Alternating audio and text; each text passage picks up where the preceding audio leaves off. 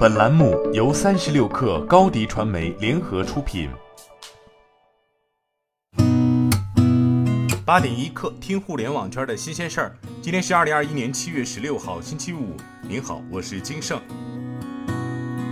根据国事直通车消息，中国社科院城市与竞争力研究中心主任倪鹏飞昨天在二零二一年中经济形势分析会上提醒，未来炒房的风险会越来越大。一是炒房的空间在压缩，随着保障房比例提升，人口流入地区的住房供给增加，供求基本面正发生巨大变化。二是违规炒房一旦被查处，将会受到严厉处罚。三是政策漏洞会逐步填补，若想利用政策漏洞来炒房，可能会无法脱手。四是一些重大的基础制度创新将陆续出台，市场总体形势会发生重大变化，购房需谨慎。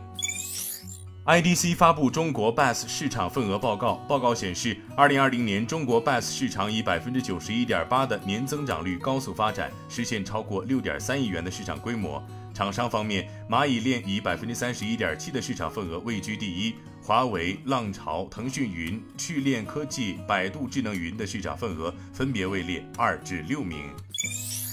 根据证券时报消息，昨天国家邮政局公布二零二一年上半年邮政行业运行情况。数据显示，上半年邮政行业业务收入累计完成六千一百四十三点九亿元，同比增长百分之二十二点二。业务总量累计完成六千四百二十四点七亿元，同比增长百分之三十四点四。上半年全国快递服务企业业务量累计完成四百九十三点九亿件，同比增长百分之四十五点八。业务收入累计完成四千八百四十二点一亿元，同比增长百分之二十六点六。三十六氪获悉，七月十四号，荣耀 MagicBook 十四、十五锐龙版二零二一款发布。其配备十四英寸、十五点六英寸护眼全面屏，支持多屏协同三窗口多开，并搭载七纳米制成的锐龙五零零零系列处理器，全系十六 GB 双通道大内存，拥有冰河银配色。首销期间售价四千一百九十九元起，将于七月十四号二十点三十分在荣耀商城各大授权电商、荣耀体验店和授权零售门店开启预售，于七月二十号零点零零分首销。据证券时报报道，特斯拉中国今天介绍，特斯拉光储充一体化超级充电站将于本周末发布。特斯拉光储充一体化超级充电站可以通过能量存储和优化配置，实现本地能源生产与用能的基本平衡，将阳光转化为电能，通过 Powerwall 储能设备储存能量，使用储存能量给车辆充电，提高了能源使用效率。在负载和光储配置平衡时，可实现能源自给自足。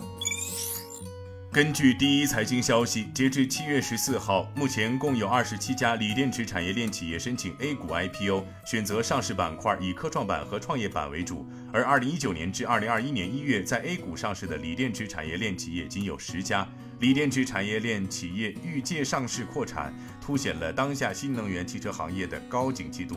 然而，火热的行情背后，锂电池产业链下游市场已被宁德时代、比亚迪等巨头占据，导致上游企业依附于下游巨头生存已成行业特性。据报道，福特汽车可能很快就会关闭其在印度的业务，该公司可能终止其在印度的两家工厂的运营。福特可能正在与多家汽车公司就其印度工厂的代工制造或销售进行谈判。今天咱们就先聊到这儿，我是金盛八点一刻，咱们下周见。